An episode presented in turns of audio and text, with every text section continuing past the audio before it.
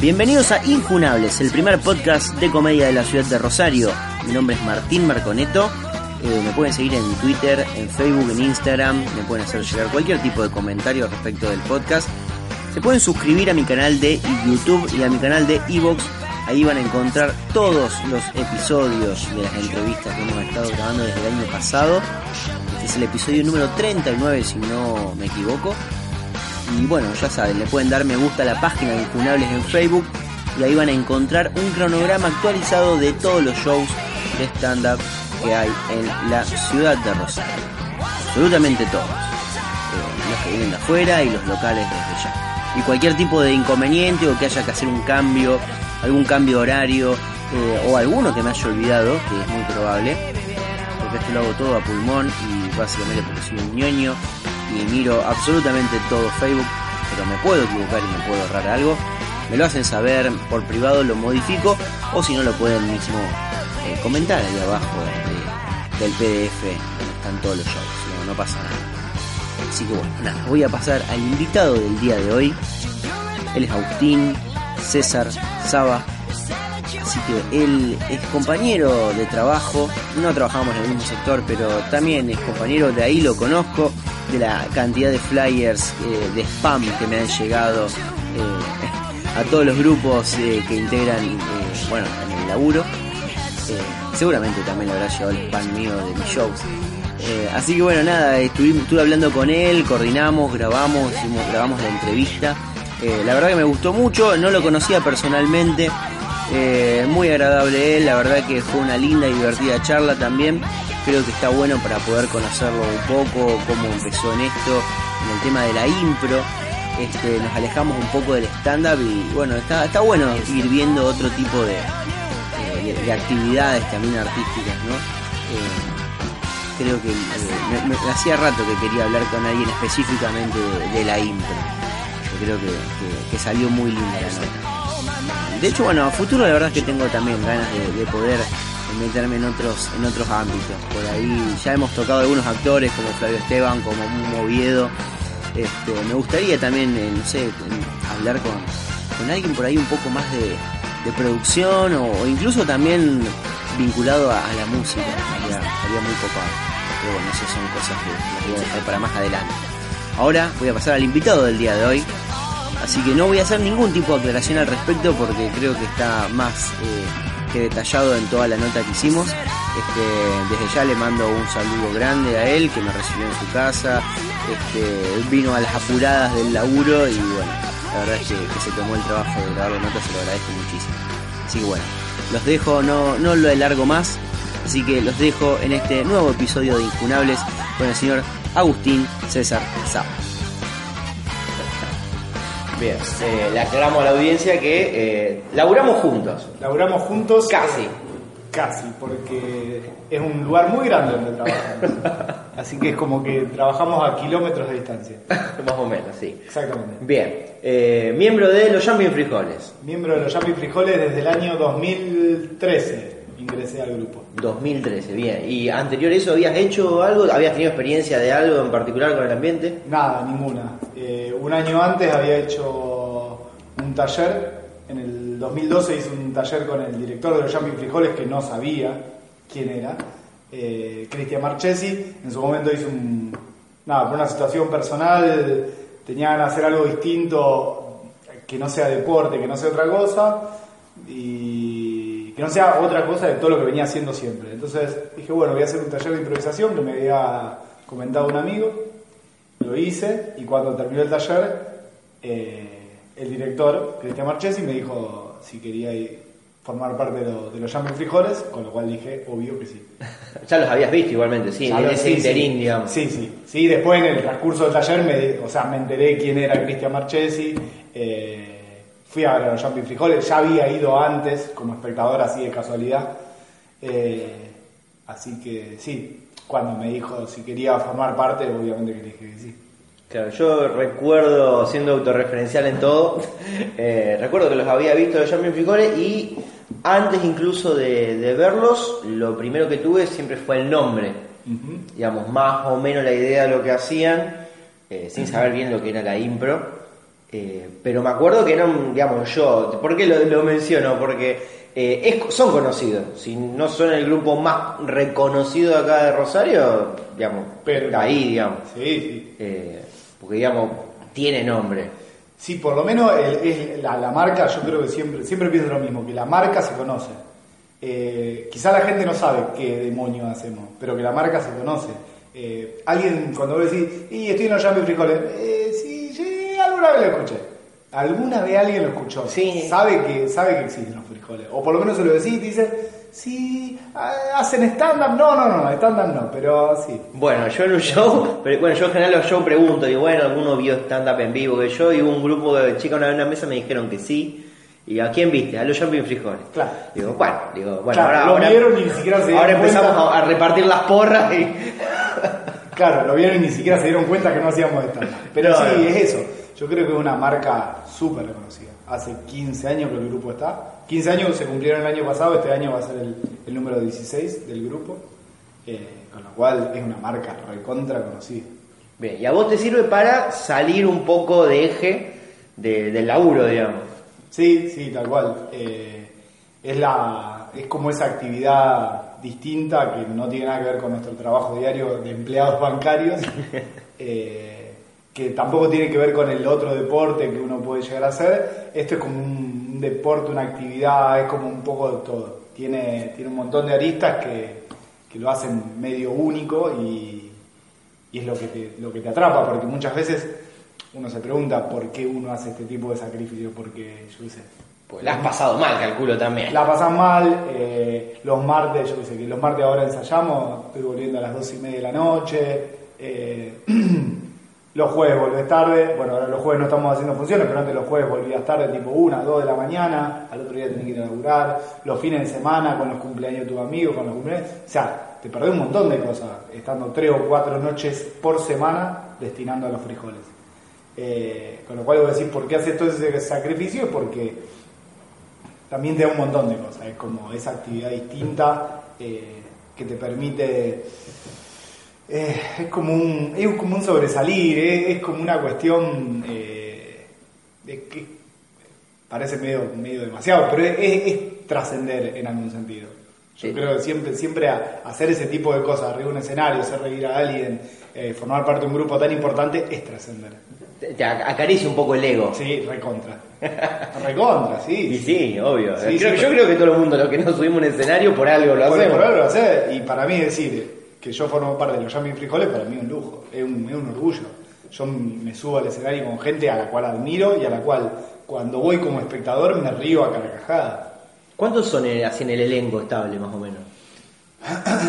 Creo que hoy seremos mm, 20, habrá 20. Hoy, este año ha bajado un poco la cantidad por alguna gente que, que, que se ha ido y demás, pero creo, no tengo el número exacto, pero creo que seremos alrededor de 20. Bien, y en general, digamos, siempre son, cuando están en escena, son ocho, grup- dos grupos de cuatro y un presentador que va variando. Exactamente. Exactamente. Sí, Bien. y los equipos obviamente que también van variando. Antes, por ejemplo, también había dos presentadores y, por ejemplo, alguna, puede ser en algunas funciones contratadas, también somos equipos de tres, o un solo equipo de tres, o un solo equipo de cuatro. Tenemos distintos formatos. O sea, el match tradicional son los dos equipos de cuatro con el presentador. Sí, ese, ese es el show de bar que... de- de- Es el, sí. digamos, hacen el match, sería el, el espectáculo, es ese. Y después en las contratadas te puede tener distintos formatos en función de- del presupuesto del, del contratante. ¿Han, han tenido, ¿Has tenido experiencias de, de eventos vos? Sí, sí, O- eh. porque en muchos casos por ahí se van variando, están los que van en general para eventos ya la tienen más cancha. Sí, en general los eventos que son esas funciones privadas, trato en general por los horarios bancarios, por no sé, por mis otras actividades deportivas, no, no, no, no soy de asistir. Eh, y también a veces no, no me gustan tanto, porque en general siento que, que en las privadas te meten en un show que a veces mucha gente no tiene ganas de ver. Entonces como que es distinto. Eh, entonces a veces como que es medio violento, te ponen un casamiento donde estés como que está todo en contra y nadie te quiere ver, todos quieren bailar y nadie te quiere ver y vos decís, che, es medio agresivo esto. Entonces, mucho no me gusta, pero igualmente en general eh, tiene más que ver que no puedo por otras actividades. O sea, pero sí, sí, tiene eso también. Que no, no, no me termine de seducir tanto el tema de, de la función privada en, en, función de que en general son funciones que, que, para mí están como muy, muy impuestas por quien lo paga. Y el público en general... Ojo, después hay, hay veces que el, el, la función contratada explota y te caga de risa. Hace poco hicimos, el año pasado, fin de año, nos llamaron para administradora de San Juan, que es la empresa del banco. Eh, ¿Viste? La, la, vinculada, esa que maneja. Lo, sí. Bueno, eh, nos llamaron para hacer la, el, el, cierre de año de ella. Yo fui, con lo cual era muy divertido, que había gente del banco y yo estaba ahí. Y te miran así como diciendo, ¿qué haces vos acá? ¿Por qué no estás de traje? ¿Por qué, qué haces acá? Eh, y estuvo bárbaro la función. La gente se murió de risa, se cagó de risa. Eh, fue muy divertido. Y, o sea, te puede pasar eso como no. Pero, pero sí, ese caso fue genial porque estuvo muy bueno. ¿Y qué te ha cambiado la, la vida, digamos, desde que arrancaste en, esto? ¿Fue, ¿Tuvo algún algo chocante al principio, algo que te sorprendiera? ¿O fue todo por ahí muy gradual? El hecho de que empezaste a ensayar y demás, hasta que te subiste a un escenario y te encontraste ante un montón de desconocidos. Eh, es como un poco de todo, sí, sí, es un, creo que la, las primeras veces vivía... Sí. A ver, eh, es, como, es como muy fuerte. Las primeras veces que me subí fue fuertísimo. Eh, subirte a un escenario ante 100 personas cuando no tenés ninguna experiencia más que un taller eh, es fuertísimo. ¿Fueron 100 personas la primera vez que arrancaste? Sí, sí, sí, sí, porque ese. Lindo público, digamos. ¿Qué voy a decir? ¿Qué hago acá, por Dios? Y claro, la, encima, obviamente, la primera que fui yo, como, como todo en el under rosarino, te acompaña mucho tu, familia, tus amigos y demás. Hay un montón de gente que había llegado yo, o sea, que había 100 personas mínimo, seguro. Me acuerdo de haber sido un juego en Berlín. Eh, ¿Qué voy a decir? ¿Qué hago acá? ¿Qué hago?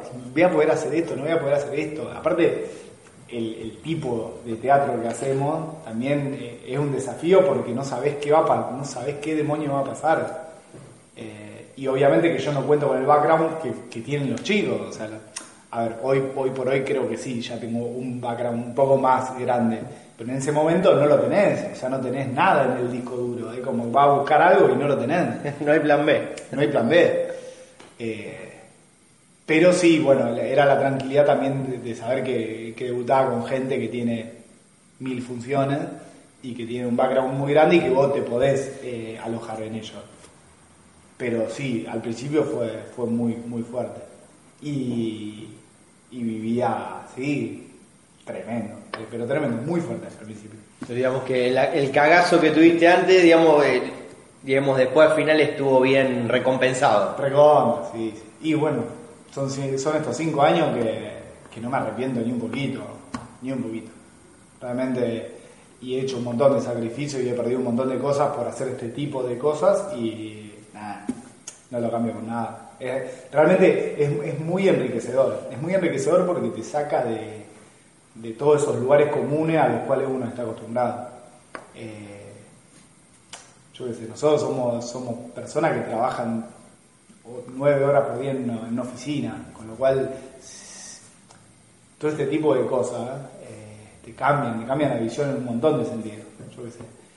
Yo en la oficina soy, soy una cosa, tengo determinadas responsabilidades, tengo determinado status quo, por si querés llamarlo, o sea, hago determinadas cosas y cuando voy acá, eh, acomodo una silla, eh, salto, salto, acomodo, agarro los cables, hago cosas que no haría jamás, o sea, y es toda esa, esa, apertura en la visión que te genera, esa dicotomía de a veces tener una reunión en un banco con determinada gente y a la noche vaya como a silla o poner la técnica, que también en los frijoles también te pasa eso. En los frijoles nosotros no solamente actuás y te divertís arriba del escenario y es todo divertido y lindo, o sea, hacemos todo entre nosotros. La puerta la atendemos nosotros, eh, la técnica la hacemos nosotros, ayudar acomodar a la gente lo hacemos nosotros. Entonces, como que haces de todo. Y está bueno. Y te presenta esa dicotomía de decir, che, tampoco soy tanto lo de la mañana, también soy un poquito lo de la noche. Te acomodás de otra forma y, y aprendes a, a, ver esas cosas. La gente, en muchos, muchas veces, el, público en general, eh, no sé, te mira así y te dice, eh, maestro, la, la, la pizza está fría. Y vos decís, no, disculpe, le digo, bueno, ahora le digo a la moza. Pero claro, la, la gente no. En, en, en, algún momento te pasan ese tipo de cosas. Y vos decís, ¿qué hago acá? ¿Por qué me estoy comiendo este barro? Este quilombo cuando estoy ayudando. Porque hay veces que, te- no sé, que no te toca actuar y estás ayudando. Y decís, che, me voy a comer todo el, todo el quilombo de la gente que te putea, que no le gusta el lugar, que no le gusta la pizza. ¿no? Que vos decís, ¿por qué hago esto? Bueno, sí, es eso. Porque, porque creo que es enriquecedor poder hacer un montón de cosas. Y no solamente las que te quedan cómodos y las que te quedan y las que te dan plata. Obviamente que esto tiene una, una rentabilidad, pero no- obviamente que no, no va Nunca, por ese- sí, nunca se cubre, digamos. no, no, no va por ese lado, obviamente. Tiene, tiene, la, la renta viene por otro lado, por lo, lo- lo enriquecedor de la experiencia de, de hacer un montón de cosas que de otro modo quizás no las haría. ¿Y qué, qué, qué- qué aprendiste de esto que pudiste llevar a tu vida personal, digamos?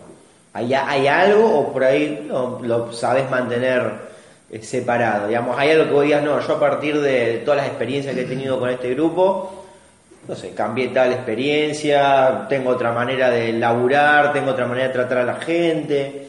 ¿O medianamente ya no, no, hubo algo así que notes? No, sí, eh, lo... No, sí. Eh, no, lo importante creo que era, era eso, es decir, es saber que existe otra cosa. Creo que ese es el cambio fundamental, es, es eso, es ver las cosas de otro modo distinto, saber que existe otra cosa. Es como muy, muy por ese lado. Tiene que ver con, con ese tipo de cosas. Bien, te quería hacer una pregunta respecto al funcionamiento del grupo. Porque por ahí yo, yo que estoy haciendo stand en general, digamos, es más allá de que estás con algún grupo o lo que sea, estás en definitiva solo delante de la gente. Este, y por ahí lo que tiene la impro es justamente un trabajo en equipo que por ahí nosotros no lo, no lo tenemos realmente, salvo alguna interacción muy pequeña, pero no, no, no laburamos sobre eso. Tal cual. Este, ¿cómo, cómo laburan ustedes? Por ejemplo, en esto, puedes decir, los martes se juntan a ensayar. Eh, ¿cómo, ¿Cómo es el, el laburo previo en la impro? El laburo previo, bueno, los, los martes se hacen los ensayos y después, básicamente, el ensayo mismo es la función. Es, nosotros tenemos, bueno, teníamos hasta el año pasado dos funciones fijas por semana, con lo cual teníamos un entrenamiento y dos funciones fijas, más alguna que se pueda agregar, con lo cual es un grupo que está en constante eh, reunión, por así llamarlo, entonces eh, viene parte de eso, de esa coordinación y esa cuestión de estar mucho tiempo juntos y compartiendo un montón de actividades. En general también los chicos, eh, bueno, yo hace 5 años que entré, pero el grupo tiene, va a cumplir 16 años, con lo cual hay chicos que hace 15 años que están juntos y que ya no solamente son compañeros de trabajo, sino que son amigos. Eh, somos amigos también. Eh, con lo cual compartís un montón de cosas y la coordinación y el compartir eh, pasa a ser como, como trascendental. Sobre todo, yo creo que lo que se nota y lo importante en los frijoles es cuando, cuando todo el grupo brilla, porque cuando brilla uno solo es como que queda medio raro.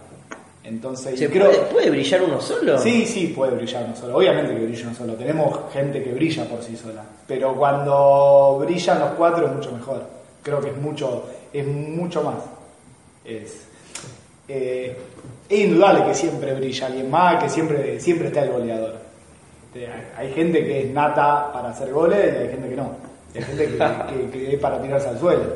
Eh, pero cuando los cuatro brillan, queda mucho más lindo. Queda mucho más lindo y es distinto. Y es lo que. Porque vos decís, ah, mira ese, qué gracioso. Pero cuando el resto no acompaña, queda como, ah, mira qué gracioso el maestro. y, y cuando, todo, cuando todos acompañan y están al mismo nivel y están en la misma sintonía, eh, me parece que, que- que es lo que. eh, que asombra, que, o por lo menos al, espectador de los frijoles lo asombra. Cuando ve a cuatro personas haciendo lo mismo eh, sin haberse puesto de acuerdo. Y vos decís, ¿cómo carajo hicieron eso? O sea, ¿por qué, los cuatro se pusieron a hacer un auto si, si nunca habían dicho que vamos a hacer un auto? Entonces creo que eso es lo más, lo más divertido y lo más, lo más lindo de esto. Es, es ver, eh, o por lo menos cuando me, me pasa como espectador, cuando ves a cuatro personas que se ponen a, a coordinar exactamente en el mismo momento eh, sin, sin previo acuerdo. Bien, yo te voy a, te voy a hacer mi, mi visión de espectador, que he visto impro. Este, que es lo que creo yo. Y vos decime si, si estoy errado o, o si estoy muy errado. O puede ser que sea cierto. Eh, uno mirándolo desde este lado dice, bueno, a ver. Está todo armado. Está todo armado, claro, está todo armado y hay cuestiones que van a variar, obviamente, porque digamos, cada uno escribe en un papel de que se... eh, ¿cu- ¿Cuáles son, lo, lo- te acordás las preguntas que le hacen escribir a la gente? No, no, el título. directamente. Eh, títulos de películas, Títulos- nada más. Sí, como títulos de escena sería. Claro, de escena, perfecto. Entonces, bueno, eh, y después si los formatos ustedes lo van armando. Bueno, esto es una película de vaqueros. Y después el título sale al azar. Ujú. Bien, entonces uno se imagina y dice, bueno, practicaron 800 mil millones de cosas de, dentro del formato de vaqueros. Exacto. Eh, la una historia de amor, una historia de pistolero y no sé. Eh, y en el minuto que se juntan a hablar, eh, no sé, dicen, bueno, vos sos el malo y vos sos el bueno y no sé hasta qué punto está armado y hasta qué punto no. Porque en definitiva es un título, digamos, no, como que está ahí el título. Es decir, bueno, el título le- eh, por ahí es más divertido ver la creación de lo que hacen que el título en sí mismo. Capaz que al voleo se tira el título y fue para otro lado que no tiene nada que ver. También puede ser. Eh, no, sé hasta qué punto tiene que ver eso y hasta qué punto no. Digamos, ¿cómo, es el- la creación esa previa? ¿Qué laburo tienen, digamos, en el armado de las escenas? Yo creo que este- esta pregunta es la básica de todo, porque todo el mundo te dice, eh, che, está todo armado. Eh, Es como el truco del mago, ¿cómo lo es- hiciste? ¿Cómo lo Digamos, hiciste? Eh, es- y mi respuesta por lo menos es, es siempre la misma. Vos acá trabajás con géneros cinematográficos principalmente, entonces, eh, o televisivo. Entonces vos sabés que ante determinadas cuestiones eh, hay determinadas variantes. Vos decís, va a haber una telenovela. Y bueno, en la telenovela siempre tenés uno bueno, uno malo. La paralítica. Claro, claro. En el terror tenés un malo, una víctima, alguien que, que va en contra del mal. En la película, en el policial, tenés una... Entonces, vos siempre ya tenés determinadas cuestiones muy marcadas de los géneros. Eh, Eso lo tienen bien estudiado, digamos. entonces, claro, vos ya sabés. Los personajes entre- en la escena, digamos. Y después te queda eso. En general, hay muchos que, que se llevan bien con determinados personajes y vos ya sabés que el bueno lo hace siempre uno, eh, por características especiales de física y demás, eh, o, o el malo siempre le gusta más a otro. Entonces, Pero dentro de la escena, digamos, son libres, ustedes hacen... eso es lo- lo- sí, eso es absolutamente. O sea, lo único que ponemos es, bueno, vos sos el malo, yo soy la damisela en peligro y fulano es el bueno. Y ya está. Y ya está. Y después- Y ahí a jugar. y es que, y es así. muy, muy enquilombado, no sé cómo vos- mierda. Para mí estaba más armado Que, y en la cabeza vos tenés que son tres, cuatro, ese- que tenés que hacer como tres, cuatro escenitas, eh, que no te puede quedar colgado los cuatro hablando, o sea, que tenés que ir a distintos lugares para que sea atractivo para la gente. Pero después, todo lo que pasa en el medio. Después, si a uno se le ocurre hacer un auto, por ejemplo, en escena, Sí. y te, ti- ¿cómo- ya está, te pusiste como adelante un auto, Bueno. agarraste un volante imaginario, y los otros, o sea, no, no saben que va, o sea, lo tienen que ver y automáticamente sumarse. Claro, ahí está, ahí está la gracia. Entonces vos decís, che, el gracioso agarró un auto imaginario y todo lo demás están haciendo de pared. Y vos decís, y si no le haces el auto, o sea, si los cuatro no están coordinados para hacer el auto, el auto no es gracioso. Porque son, somos cuatro personas transpiradas con un jogging y una remera. O sea, todo lo que vos ves, la gente no lo ve. O sea, la gente tiene que verlo a partir tuyo, a partir de tu cuerpo. Entonces, ahí es donde yo te decía que tiene que ver tanto el trabajo en equipo y demás. Porque vos podés hacer un auto, todo lo que vos quieras. Pero si los otros tres están mirando así o quieren meter un chiste, eh, pierde, Claro, es- pierde- pierde el sentido. Sí, es como, claro, la, la atención, por ejemplo, yo lo, lo- lo- lo llevo por ahí para, para lo mío, digamos. En general, estándar, siempre te dicen que tenés que tener como el oído y estar atento totalmente al público. Al público. Por si te contestan o hacen algo, vos tenés que reaccionar. Y en este caso es como el teatro, digamos, vos estás todo el tiempo pendiente de tu compañero, por la iniciativa que toma una, acompañarlo. Acompañarlo. Porque si no, arruinás la escena. Sí. Pensé que estaba menos armado incluso. Es, es así, es, más armado, perdón. Es sí y. Es como decir, listo, es siempre sumar. Si ve a alguien que está haciendo un auto, andá y hacerle la puerta del auto, no, no, no haga una pared o, o no le toque la puerta. Vos decís, porque a veces eh, nos pasa de, de tener un balde en la cabeza y no ve lo que está haciendo el compañero y el compañero supuestamente está en un jardín y vos le tocás la puerta y vos decís, y esas cosas se ven en escena. Quizás la gente muchas veces no se da cuenta, pero después nosotros sí nos damos cuenta. Como que en general pasa con eso. Cuando uno está arriba del escenario ve cosas que el público no ve, porque también el público tiene que ver otras cosas. Pero ese tipo de errores, por, por estar desatento, por, por estar pensando en lo que va a venir en vez de lo que estás haciendo, eh, te pasan. Que hay uno que está haciendo una cosa y viene otro y hace totalmente otra y vos decís, che, ¿qué estamos haciendo? Igual blanquear el error en general garpa. sí, recontra, recontra. Estás haciendo el auto y otro se quedó haciendo una palmera y, la blanqueas que, Sí, que- sí. que batiste cualquiera y, y garpa mucho. Sí, hace poco, creo, en una de las últimas funciones que yo estuve, yo estaba hablando con un compañero, estábamos en la escena, estaba hablando con un compañero y yo le estaba hablando a él, pero, pero para adelante, no, le- no lo estaba mirando. Y cuando lo miro, él se había puesto a hacer un alce, como si fuese un alce colgado en la pared. Entonces, lo miro y le sigo hablando y, y él se empieza a cagar de risa y me dice, como diciendo, eh, soy un alce. diciendo, no me hables, soy un alce. Y nos empezamos a reír y fuera, y garpó porque, o sea, fue gracioso. Y creo que la, dos escenas después, que en una, en una telenovela me equivoqué el nombre y también lo dije que me había equivocado mi nombre y también fue gracioso.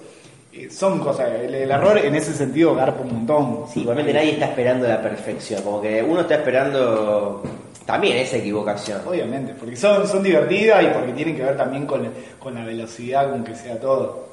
Por ahí también por el formato, eh, o por, digamos, al ser humor, la equivocación la gente la perdona y la agradece.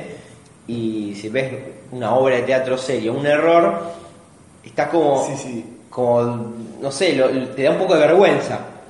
A mí me ha pasado ir a, no, ir a no disfrutar obras de teatro. Obras de teatro que por ahí desde afuera te das cuenta que o no está bien aceitada, como que las cosas transcurren bien, pero no está del todo aceitado. Y yo estar agarrado del asiento como diciendo, "Se- al- alguien la va a cagar, al- le van a errar un diálogo, le- algo, algo- y por ahí no pasó, pero me, me estoy como sufriendo, sufriendo por el tipo que está en escena, me da mucha vergüenza ajena. Y en general cuando yo veo un tipo que está arriba en un escenario con un micrófono o haciendo impro, como que yo sé que no pasa nada. No pasa nada, sí, y si es vivo y si es rápido, eh, probablemente lo, lo disfrute y lo pueda, lo pueda hacer valer ese tipo de cosas. Sí, creo que el disfrute más que nada. Si vos ves el tipo que la está pasando bien, te tranquilizas. Claro, es que cuando vos lo ves, disfrute- cuando vos lo ves que ya el actor se ríe en escena por, porque lo que se mandó, es que la gente explota, en general eh, explota, es así. Eh, te causa mucha gracia esa. Eh, así que Sí, el tema es ver, no ver sufrir a un tipo Sí, arriba del sí, sí, es terrible. ¿Has, has visto compañeros tuyos sufrir? sí, sí, sí, sí, se ve, se ve. Que, recién empezaban, no tuvieron una mala Sí, noche. la- puede ser la, sí, la mala noche es normal para todo, es normal para, para cualquiera, yo creo. Y después sí, la- las primeras veces de, de- de los, de los compañeros más nuevos, incluso las mías y demás, al principio eran, son complicadas. son Es una pregunta muy recurrente en el podcast que siempre le hago a todos los chicos que vienen acá que me cuenten siempre su peor noche. ¿Cuál fue la noche que la pasaron realmente horrible y que y si realmente después aprendieron algo de eso o, no? No sé si tengo una noche particular y puntual horrible. He tenido muchas, muchas que, que lo que sí me pasa es, ter- es tener una noche terrible, que me acuesto y digo, ¿cómo no hice esto? ¿Cómo no lo hice? ¿Cómo no? Y sueño toda la noche. es, tremendo. Y en el laburo me pasa lo mismo, cuando no, no pego una ese día, sue- sueño, sueño, sueño, sueño. sueño. Pero sí, eh, no, creo que no sé si tengo alguna noche muy puntual, alguna función muy fea. Es más, creo que hasta la función es muy fea, algo le encontrás de bueno y te la acordás eh, buena onda. Pero, mm, pero sí, creo que lo que sí he tenido muchas y lo que me pasa es llegar a tu casa y te querés matar. Te querés matar. Decir, ¿cómo hice esto? ¿Cómo? ¿Cómo se me ocurre? ¿Cómo? ¿Cómo estaba tan distraído? ¿O cómo, cómo no dije esto? ¿Cómo? tiene que ver, aparte, porque es como un teatro que tiene mucho que ver con las oportunidades, y las oportunidades son instantáneas. Debo decir, si no dijiste lo que tenía que decir en ese momento, ya está, lo perdiste. Es un segundo que tenés para meter el bocadillo, para meter la, asistencia al compañero, para hacer la puerta, para hacer el volante, o sea, es un segundo. Y si estuviste distraído porque en ese momento estaba pensando en otra cosa, porque estaba pensando en lo que viene, lo perdiste. Y quizás te quedaste tú una improvisación así, parado, sin hacer nada, porque te quedaste pensando qué ibas a hacer y no, y no funciona así. La impro es menos egoísta que el estándar. Sí, sí, sí, en el, eh, creo que en el, en el caso óptimo. Eh, Después, claro. claro. obviamente están los egos de cada uno que hace que... ¿Te ha tocado alguna vez trabajar con, con alguien que.?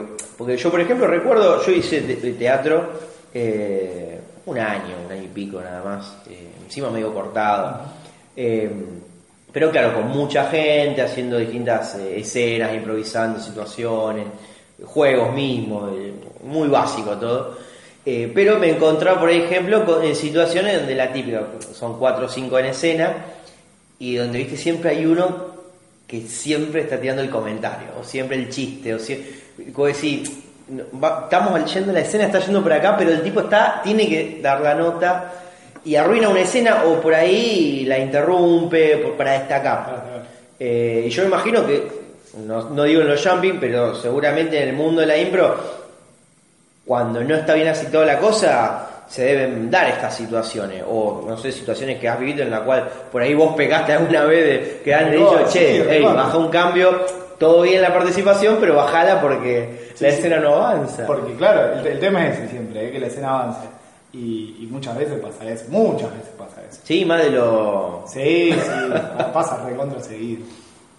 Eh, aparte no, no deja de ser un grupo muy fuerte y muy y, y de gente con mucha experiencia y muy grosa. Eh, con lo cual es como que está habilitado ese tipo de cuestiones, es decir, muchas veces se da ese tipo de, cuestiones donde, donde, son, son actores o hay actores que, están ahí y, y- y se nota y a veces no salen, pero es normal y, y después, bueno, se corrige con eso cuando, cuando se dan cuenta. Muchas veces en un mismo partido un equipo puede tener como altibajos y de repente empieza uno donde el equipo, no sé, se destaca solamente uno y cuando ve al otro equipo, ver trabajar en equipo y demás, y después como que arranca también de vuelta esa, esa conciencia colectiva de que es mucho mejor. Cuando lo ves te das cuenta que es mucho mejor, más que, hacerte el, más que hacer el chiste y hacer la gracia. Sí o sí tenés que... el director es, eh, o sea, siempre achaca en ese sentido. De, de no hacer la gracia por hacer la gracia. Y obviamente es un espectáculo cómico y la gracia la tenés que hacer. Pero, pero no hacer la gracia por hacer la gracia. Que la gracia avance en la historia, que permita avanzar la historia. Eh, que es lo, es lo fundamental de- del, del espectáculo. ¿Es necesario ser amigo o no? Esto me acuerdo de algo que se preguntaban muchos periodistas deportivos con Riquelme y Palermo en su momento. ¿Es necesario que sean amigos o basta con... Vos te podés subir a, escena con, no sé, con...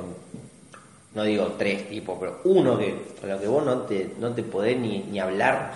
Yo creo que es más difícil. Si no te puedes ni hablar, que creo que es más difícil. No, Te, te llevas mal. Se lleva mal. Eh, sí, es difícil, es más, es más difícil. Salvo. Eh, es posible, que es posible, es posible, es mucho más difícil. Eh, igualmente, también tenés que ser profesional y en ese momento, nada, te subiste y ya está. Y San se acabó. Lo tenés que hacer. Salvo que improvises algo y le pases factura dentro de la escena. Lo, lo he visto. Creo que lo he visto. Eh, pero sí, yo creo que siempre, en línea general, es mejor la cordialidad que otra cosa, pero. Pero hay de todo, yo que sé, yo cuando apenas me subí, yo entre un grupo que, estaba, que estaba y estaba recontraarmado de hace mil millones de años, con lo cual cuando yo me subí las primeras veces, no eran mis amigos reales. Claro. Eran, eran chicos que hacía seis meses que yo conocía. Eh, y y obviamente que creo que en ese momento, no solamente por nuevo, sino también por, por subirte con gente que desconoces, es, es mucho más difícil. Y hoy con el tiempo, pasados cinco años, eh, creo que también, no solamente la experiencia de haberme subido muchas veces, sino también de, de conocer, de, de ya saber con quién estás. Creo que, creo que es más eso, es conocer a quién está, para bien o para mal, pero es conocerlo. Claro. Creo que es eso lo, lo más importante, es más el, eh, ese, ese disco rígido donde guardás y que sabés quién es y lo reconocés como compañero ahí arriba de escena. Claro. ¿Vos tenés una, tenés una idea de cuántas veces has actuado? Sí, recontra. Sí, tenés un Excel. Sí, con- obvio. Sí, o sea, soy bancario, sí. Sí, tenés un Sí, Excel. tengo un Yo conozco Excel. gente que tiene un Excel en la cual dice dónde actuó, Sí. cuánto le fue y le se pone un puntaje. No, no, el puntaje no llegué. El puntaje no llegué, pero sí, tengo un Excel. Eh, estoy en 200. Creo que el martes que viene es la función de- número 200. Bien, buen número.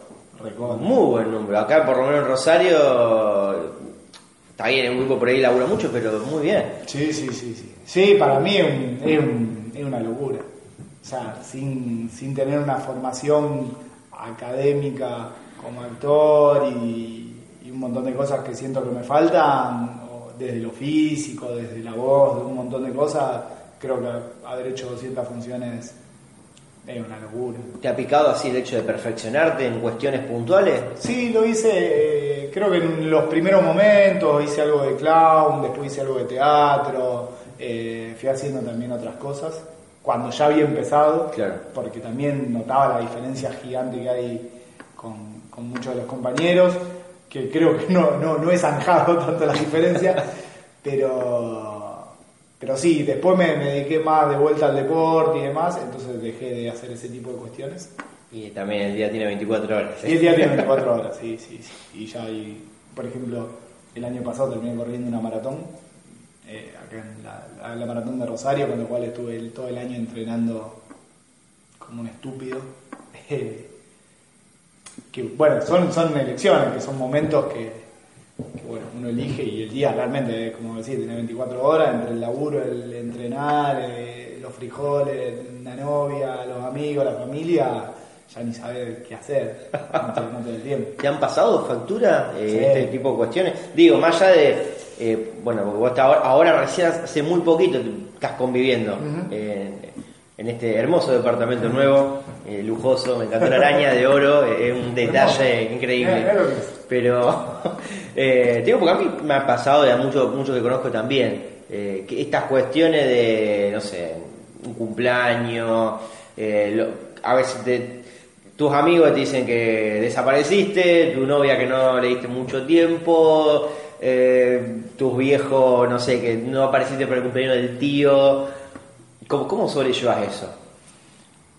Así, a lo bestia. Eh, yo creo que, que el que avisa no traiciona. Yo siempre marco, marco algunos espacios. mm, Tengo algunos espacios muy, muy sagrados que no toco. Yo, lo, por ejemplo, los miércoles yo como con mis amigos, llueva, truene o me parto un brazo. O sea, yo los miércoles como con mis amigos. Entonces, es el día que yo les dedico a ellos y es el día que yo no les falto nunca. Después, ahora los fines de semana no estoy, es así. Los, los viernes y sábados cuando hay función y demás, o el cumpleaños de un amigo, y bueno, llego tarde, es así. También te, te, te empezás a acostumbrar a hacer ese tipo de cosas medias raras, entonces va al boliche con tu amigo y va con una mochila todo sucio, va con, con la, la mochila llena de ropa sucia, eh, o llega, o va a un cumpleaños a la tarde y te va siempre temprano. A ver, el que quiere hace las cosas. Eh, obviamente que, que está, que va, te, va, te va a hacer correr. Porque si quieres hacer las dos cosas, ya sea un cumpleaños, la reunión y los frijoles, va a tener que correr. O sea, para llegar de un lado al otro, de un lado te va a tener que ir antes, siempre es un poco incómodo y demás, pero, Pero hasta ahora te, te han apoyado, digamos. pero sí, sí, sí. Yo qué sé, yo el- los martes cuando llego, obviamente mi novia está durmiendo, eh, llego a las dos y media, una de la, mañana, el otro día ella se levanta a las seis de la mañana, no me va a esperar así. mira. No, no existe. Eh, el tema que obviamente tengo una persona que, que cuando arrancamos yo ya tenía esta actividad, que ya me conocía así, que sabe, bueno, ella por suerte los viernes, a la, viernes y sábado de la noche labura eh, en un bar, así que también tenemos la suerte los dos los fines de semana a trabajar. eh, Entonces a veces, nada, nos encontramos después de, después de laburar los dos, entonces estamos en, en similares condiciones, Claro. de cansancio, de, de no estar bien vestidos, de ese tipo de cosas, eh, que ayuda. Y después, bueno, obviamente con mis amigos siempre tengo esa cuestión de, de que siempre les he dado ese espacio. eh, y entonces a, cada uno, tanto a mi familia, a mis amigos y demás, trato de darle su espacio y respetárselo. Y no tocárselo por nada del mundo. Pero es eso, es cuando respetas a cada uno su lugar, después podés hacer lo que más o menos hace ese equilibrio medio malabarista, de decir, bueno, el día tiene 24 horas, eh, veo qué hago, Bien. veo cómo me administro. Bien. Tema de los bares, habíamos empezado a hablar off the records. Eh, que bueno, ustedes estaban eh, en el Café de la Flor, estaban fijos ahí en el Café de la Flor hasta que pasó esto, bueno, el accidente con el chico este que tuvo que cerrar. Ajá. Y mm, ahí no se les estancó, digamos, no se cortaron, pero digamos bajaron las funciones. ¿Cómo han renegado con los bares? Esto es un tema muy recurrente, por ahí hemos hecho. Sí, es, es muy difícil. En general son, son lugares que no están preparados para nada, ni para público, ni para recibir público, ni para montar un espectáculo. Eh, los tenés que laburar muy a pulmón, eh, incluso hasta por, bueno, el ejemplo de este chico, lamentable, el ejemplo lamentable de este chico que falleció. O sea, poner el cuerpo en el bar, porque a veces que te toca hacer una técnica y demás, tenés que a veces meter la mano en cada lugar que, que te da miedo. Eh, y, después te encontrás con un Rosario que, que tampoco tiene un- una, un- una gran oferta en lo que refiere a bares con, con un escenario o a lugares con un escenario que sea, digamos, amigable al público. Eh, con lo cual es, es un tema, es un tema. Y haber perdido esos dos lugares fijos que nosotros teníamos los sábados y los jueves eh, no- nos requirió un gran esfuerzo entre todos de buscar un lugar acorde.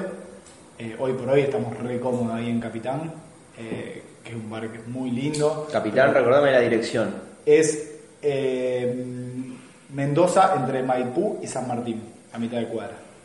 Que es un bar que está bárbaro, muy, muy lindo.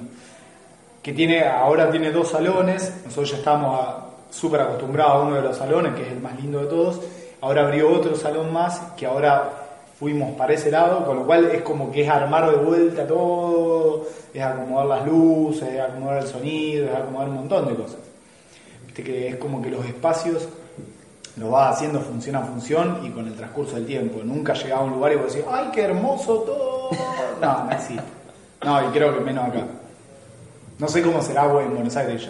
O sea, sin conocer Creo esa, que- esa, movi- esa movida muy, muy, muy, muy chiquita, pero eh, creo que allá debe haber otra cantidad de oferta y demás. Me parece que sí, creo que hay más. Más cantidad de oferta, pero como que. Quizá la calidad es la misma. La media para abajo, en realidad estaríamos en los mismos bares.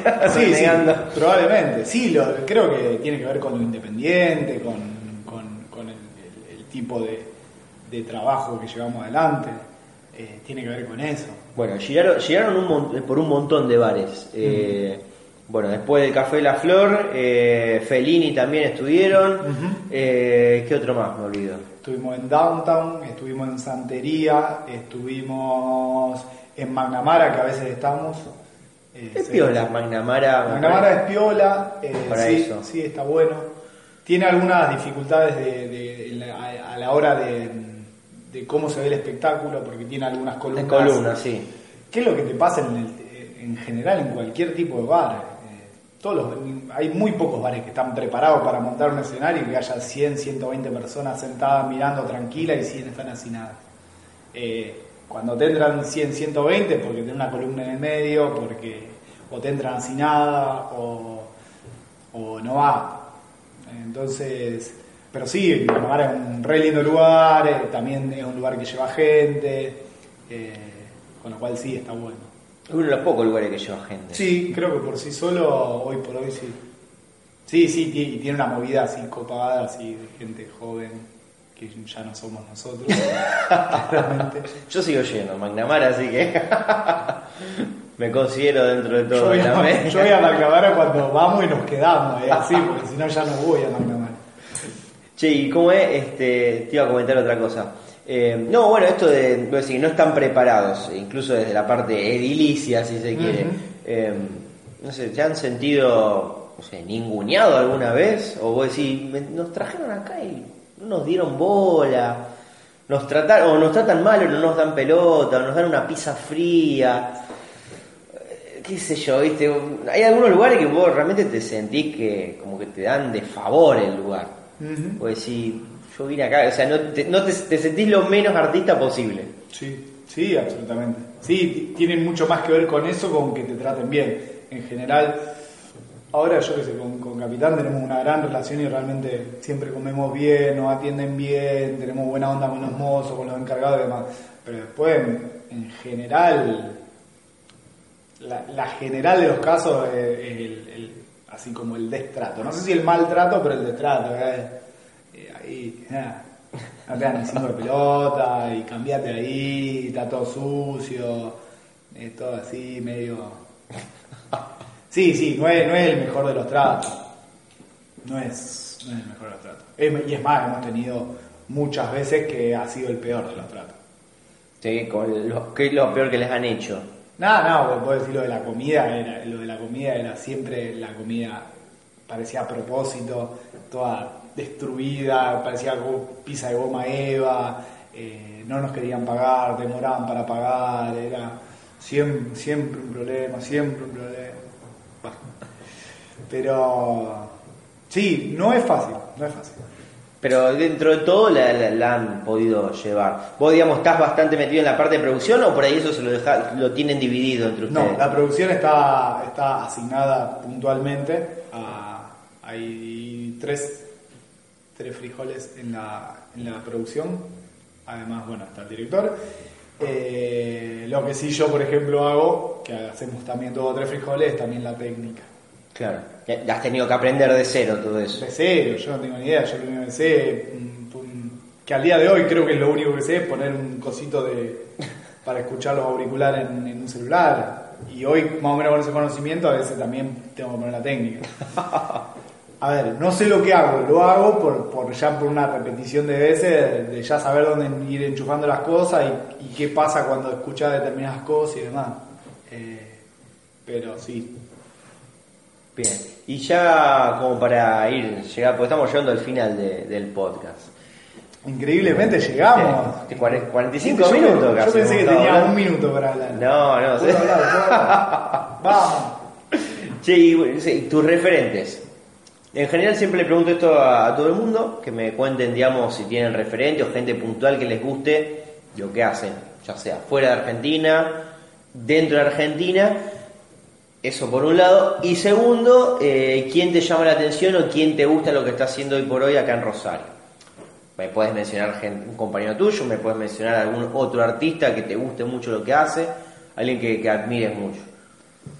Alguien que admire mucho como compañero, yo creo que no, creo que no lo dudo nunca, es el Ale García. Tengo así como una admiración eterna, enorme, gigante. Aparte, eh, siempre lo vi, las veces que tuve la, posibilidad de compartir un escenario con él, es como un orgullo así gigante. La- Las veces que lo he visto como espectador, me, es un- un actor que me encanta, me divierte, eh, me parece una genio, genio absoluto. Eh, y después, yo qué sé, afuera, el tema es ese, que yo en general no soy de consumir mucho mm, mucho teatro, no consumo mucho tele, no consumo mucho Netflix, no consumo mucho... Está bastante abstraído, digamos. Sí, sí, entonces estoy bastante abstraído, no, no tengo mucho mucho conocimiento en ese sentido y demás. Eh, que es también a veces lo, lo que a mí me gusta de, de esa dicotomía que tengo yo, de que si bien no soy del palo de este, también es como que, que al fin y al cabo entro y, y funciono también, al fin y al cabo, eh, y tengo ese tipo de cuestiones. Porque no, no soy un gran recontra consumidor de teatro. eh, ahora hace un tiempo empecé a consumir mucho lo que es Muro Uruguaya, para 4 o 5 años, que, que siempre vamos a Montevideo con amigos y demás para ver los, los carnavales allá en Montevideo, empecé a consumir mucho eso y todo lo que es teatro quizás no lo dejé de consumir. eh, pero así que sí, no, no tengo grandes. De siempre de, de más chico siempre me amé a Casero y a, a Casero por sobre todas las cosas y a, y a. Eh, Ahí en cha cha cha. Cha, cha, cha. Sí, sí, yo al día de hoy con casero me muero. Yo tengo, tengo cassette de casero que me conozco de memoria. Y a veces los recito, los busco en YouTube y los recito. Y me doy cuenta que al día de hoy me los, me los acuerdo absolutamente de memoria. Eh, pero sí, no, después del ámbito local acá, no sé, ya no tengo tanto porque no. no, no también, ¿qué pasa? El, la actividad nuestra no nos permite ver muchas cosas. Muchas veces, cuando quiero ver algo, no puedo. Que eso me, me pasa habitualmente. Porque las obras son los viernes los sábados, porque cuando vos tenés función. Eh, o- entonces, te cuesta eh, poderse, o sea, para ver a alguien, vos en general te tenés que bajar de la función tuya. Claro, sí, si acá todos los fines de semana, claro, por ahí como en el caso de ustedes, sí. Por ahí no- nosotros que proyectamos una Claro. vez, dos por semana, como Entonces, entre que, yo no, entre que yo no miraba mucho y encima ahora, cuando las cosas que quiero ir a ver y quiero ver, no puedo, porque tenés, tenés que hacer cosas vos, entonces también me, me cuesta mucho. Eh, creo que todas las últimas cosas que he ido a ver, he ido del- de ese estilo, fue porque fueron los jueves y ahora porque los jueves no estamos. Entonces, justo ahora se me abrió los jueves una posibilidad de salir a ver algunas cosas determinadas. Claro. Pero antes no las tenía tampoco. Bueno, bien. Está bien, fue bastante completo. Eh, ¿Hay algo que te haya quedado fuera del tintero? En el tintero. En el, afuera del si hay que algo afuera del tintero. En el tintero, ahí está, lo vamos a hablar limpio, correctamente. limpio porque está todo nuevo. Eh, no, no sé, nada, que me encanta. Esto es, es algo, es una actividad que me, que me encanta. Me enorgullece mucho, eh, me enorgullece que, que nada, que un compañero tenga ganas de, hablar de esto conmigo. Yo muchas veces te- tengo así como una humildad que parece desmedida, entonces dice, no, yo no. Pero, pero parece como una falsa humildad horrible, pero realmente la siento, porque para mí es toda una, una cuestión esto de decir que yo trabajo de actor, o si soy actor. ¿Te da un poco de, de vergüenza, de pudor? Ahí con. En el banco, por ejemplo. No, no, en, no, en el banco ni no, en el banco ni, ni de casualidad. En el banco yo creo que, que a, mí, a mí se me infla el pecho cuando todos terminan así como te dicen, ah, hippie. Y nada, no. Eh, no, eso al contrario, ahí se me infla el pecho. El tema es cuando, cuando yo estoy al lado de los monstruos con los que trabajo y a decir, decir que yo soy actor y, y me cuesta un poco. Lo que pasa es que después también, pensándolo muchas veces, eh, me di cuenta que si digo que yo no soy actor, también me deslindo un montón de responsabilidades. Claro. Es como decir, ah, bueno, che, yo no soy actor, ¿qué quieren que haga? Soy bancario. No, cuando estoy arriba del escenario soy actor y soy más. Entonces es como, es como cuando juegan 11 contra 11 y vos decís, y el Real Madrid contra la Ferrari. Y bueno, pero en la cancha son 11 contra 11 y son todos jugadores. Y entonces es eso. Yo creo que, termino diciendo siempre que soy actor por decir, porque si no, no me hago cargo de la situación y, dejo todo en manos de los otros. Y es una posición demasiado cómoda también. Entonces, sí, me- creo que viene por ahí. Pero sí, me encanta. Es algo que me encanta. Bueno, y a corto plazo, ¿tenés algún proyecto? ¿Qué, qué es lo que, ¿Qué es lo que vas a hacer aquí en el corto mediano plazo? ¿Vas a seguir con, con esto, digamos, como venís haciendo? ¿Tenés algo que, que quieras hacer todavía? No, yo creo que cor- corto mediano plazo, por ahora es seguir con los frijoles. Creo que, que es lo que es lo que me gusta, es lo que me divierte, eh, es lo que sí, por ahora es eso. Y después yo cre- creo que lo que me quedó, que me quedé con ganas, que, que lo hice muy poquito, fue hacer un poco de muro uruguayo, que lo hicimos durante un muy corto tiempo. Eh, estuve, aparte yo cantando así horrible, lo cual era, era solamente las ganas de, de hacerlo. Eh, habíamos un, un amigo mío, formó una, una murga que era de Newells, eh, que se llamaba La Nueva Amelia, en, en relación a la vieja Amelia. Sí. Eh, que, que cantamos en un par de carnavales de Newell y demás, y, y me encantaría, yo creo que me, me encantaría el día de mañana poder volver a hacer algo de murga. Es algo que realmente hoy por hoy lo veo y lo consumo como espectador y me fascina y, lo miro así con esa cara tipo de niño que ve el mago así todo contento. Eh, me encanta. Porque también le empiezo a ver el tema del trabajo en equipo, cuando ve la coordinación, cuando ve a 14 monos que están tan coordinados, me, es algo que me fascina. Claro, mira, es un punto flojo, la verdad que nunca, salvo en la tele, no, he visto en vivo. Y, pero tengo dos o tres personas que me han comentado parecido, digamos, que les gusta mucho la Es murga. muy lindo, es muy lindo. Tiene, tiene mucho que ver con lo social, tiene que ver con un montón de cosas. Y además tenés todo, todo lo que es un trabajo en equipo, coordinación, un montón de cosas. Creo que el día de mañana, así como deseo, me gustaría volver a hacer algo de eso. Creo que sí. Bueno, ahí, ahí lo tenés, ahí lo tenés, ya la tenés bien Ahí clara. Ahí está. Y si de Newell, mejor. bueno, pues, eh, otra cosa en la cual coincidimos. Muy bien. Vamos a morir como artistas pobres y de Newell. Y de Newell. Y de Newell que no se cambia nada. Bueno, Agus, en serio, muchas gracias por, por la nota, gracias por recibirme acá en tu casa, que viniste a las corridas del laburo Y de la, hacer las compras. y también de hacer las compras. Así bueno, medio a las apuradas, pero bueno, hemos tomado una cerveza, salió, salió bien la nota, ¿qué te pareció? Salió muy linda, sí, estuvo muy buena. Esta, sí, esta la, la clavamos ahí en el, en el grupo del banco Clávela, para, Clávela. para que las contrataciones eh, lluevan. Pero que yo no voy a ir porque estoy trabajando en el banco, pero mis compañeros pueden ir tranquilamente. Bueno, muchas gracias. Bueno, este fue otro episodio de Infunables.